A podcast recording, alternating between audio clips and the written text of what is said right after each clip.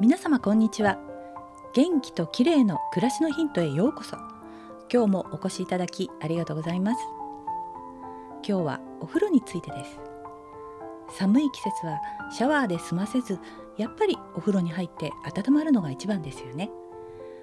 お風呂に浸かる紅葉は体が温まる。リラックスして副交感神経が優位になる。血流が改善し体温が上がって免疫力がアップアップするなどたくさんあります。夜は面倒がらずにお風呂に入って一日の疲れを解消したいですね。さて入浴する時にはどんな入浴剤を入れていますか？何も入れないというのもありですがいい香りがしたり肌がしっとりしたりブクブク泡が発生したりいろいろな種類の入浴剤がありますよね。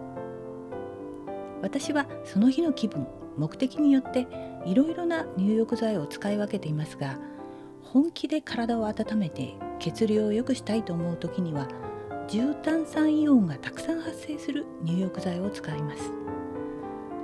なぜかというとドイツの自然炭酸泉の研究をもとに入浴剤を開発した小星重治さんによると体を芯まで温めるのに重要なのは炭酸ガスがお湯の中で中和されてできる重炭酸イオンなんだそうです。重炭酸イオンが溶けたお湯に浸かると血管内皮に一酸化窒素 NO という物質が分泌されその結果血管が拡張され血流が改善されるのだそうです。中性の重炭酸イオンの入浴剤ですがいくつか出てる出てると思いますのでネットで検索してみてください。私は小星さんの会社の薬用ホットタブ重炭酸油という入浴剤を使っています。